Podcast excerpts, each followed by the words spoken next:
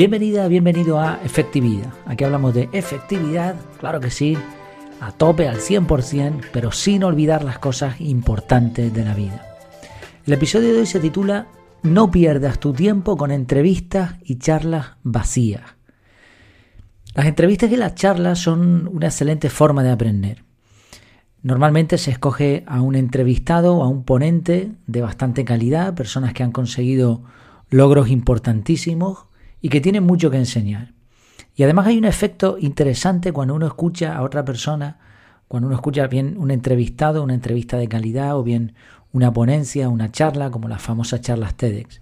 Y es que uno mm, ve a otra persona que ha conseguido algo y por lo tanto se produce ese efecto de, de las neuronas espejo y uno quiere imitarlo y te da un, chute de energía, un chute de motivación. Pero hay un peligro que llevo observando un tiempo y tenía ganas de, hablar de esto. Además hoy venía en el coche después del trabajo, venía escuchando precisamente una entrevista y dije, no, no lo puedo posponer más, tengo que hablar de esto. Tengo que compartir mis opiniones acerca de, este tema. Mm, en las en la última semana, en los últimos días, además del de, hoy, he escuchado varias charlas y varias entrevistas. Y el peligro que yo veo con esto es que se habla mucho del entrevistado o el ponente habla mucho de sí mismo, de sus logros, de lo que ha conseguido, de lo chachi que es, de lo, de lo maravillosa que es su vida. Y está bien, oye, no, no hay nada de malo en eso. Bueno, quizás sí hay algo de malo, pero bueno, oye, es respetable. Si lo has conseguido, pues chapó por ti. Ahora, Van pasando los minutos y no hay ninguna idea práctica que tú puedas poner en marcha. Te cuento dos casos específicos. Hace una semana más o menos estoy suscrito a un podcast de charlas TEDx en español y ahí había un, señor mayor, muy simpático, tenía un montón de años, no sé si eran más de 90 incluso, pero se expresaba súper bien. Y él contaba, era argentino, si no me equivoco por el acento, creo que, creo que sí, él contaba un montón de cosas que había, habían conseguido con una empresa que tenían y incluso algún invento, algún invento que, curioso, ¿no? Estaba muy bien, la verdad. Y no era muy larga porque además las charlas TEDx sabes que tienen una, una duración más bien tirando a poco. Pero claro, yo pensé al final, oye, muy bien, pero ¿qué puedo hacer con esta información? Y la respuesta era nada. No, no había nada que yo pudiese imitar ahí.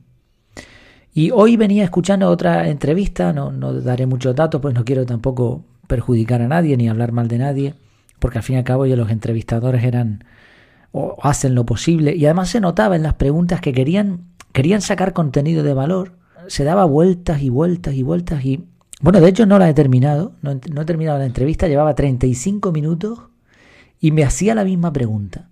¿Cuándo voy a escuchar algo que yo pueda poner en práctica? No sé, dime, aunque sea que me tome un Actimel después de comer. Dime algo que yo pueda usar para mejorar mi vida. Porque, y este es el punto, cuando uno escucha un contenido, cuando uno consume un contenido en Internet, en podcast, en un libro, lo hace porque quiere llevarse algo. Incluso cuando se lee por el simple placer de leer, uno quiere llevarse algo de eso. Dame algo, ¿no? Entonces, a menos que te guste mucho el entrevistado, que sea alguien a quien tú conozcas personalmente, o la charla, no, no, sé, salvo casos raros, lo normal es que uno quiera llevarse algo de ese contenido. Y bueno, en mi caso, 35 minutos de una entrevista que no le he sacado de momento ningún provecho, no me ha contado nada nuevo, dijo un detalle interesante, pero que ya, ya conocía. Eh, no había nada que pudiera sacar ahí práctico. Vale, son 35 minutos, pero bueno, iba en el coche conduciendo, pues tampoco es grave. Pero al fin y al cabo el tiempo es vida, así que esto hay que tener mucho cuidado con ello. Aparte ya esto es más personal, a mí me, rechina mucho cuando alguien está contando lo bien que le va en la vida, ¿no? Y lo bueno que es y lo que ha conseguido y mm, dime cosas que yo pueda hacer, ¿no? Dame valor, de verdad, y no me cuentes tu vida porque no, no te conozco. O sea, ni, siquiera sé si lo que me estás contando es verdad. Entonces, la pregunta simple, ¿no? Porque decíamos, el peligro es ese, el peligro es que no te estén aportando valor y que lo único que se esté haciendo es, pues un poco de peloteo al entrevistado o un poco de subir el ego. Porque, oye, que te entrevisten o que estés en una charla de esas, pues supongo que a este tipo de personas les recompensará por su trabajo, ¿no? Pero ahora, la pregunta simple que, que yo, como, como persona que consume ese contenido, me tengo que hacer es, ¿qué he sacado de esto? Y sobre todo, mirar el equilibrio de tiempo. Por ejemplo, en esa entrevista que te comento, he gastado 35 minutos. Vale, no los he gastado porque iba en el coche conduciendo, da igual. Imagínate que estás parado leyendo esa entrevista en vez de escuchándola. Y no estás haciendo otra cosa. 35 minutos. Ahora, ¿cuánto he ganado? Bueno, pues en mi caso, desde mi perspectiva, he ganado cero. Por lo tanto, un desastre. He hecho, lo que he hecho ha sido desastroso. No he ganado absolutamente nada. Por ejemplo, de este episodio del podcast, esto es una reflexión que estoy haciendo. Así que las reflexiones muchas veces no, no se puede valorar tanto la cuestión práctica. Pero, ¿qué te puede llevar tú de aquí? Pues mira, los deberes, lo que deberíamos hacer tú y yo es revisar la lista de suscripciones, podcast, blogs, canales de YouTube, redes sociales, todo, todo el contenido recurrente, sobre todo que estés consumiendo, Netflix, documentales, lo que sea, revísalo. Y ahora haz este ejercicio.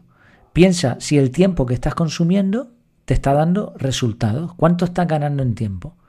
Si tú haces el ejercicio que yo te estoy diciendo y eliminas unas cuantas cosas de tus suscripciones, con un podcast de menos, con un episodio de menos de 10 minutos, ¿cuánto tiempo te vas a ahorrar?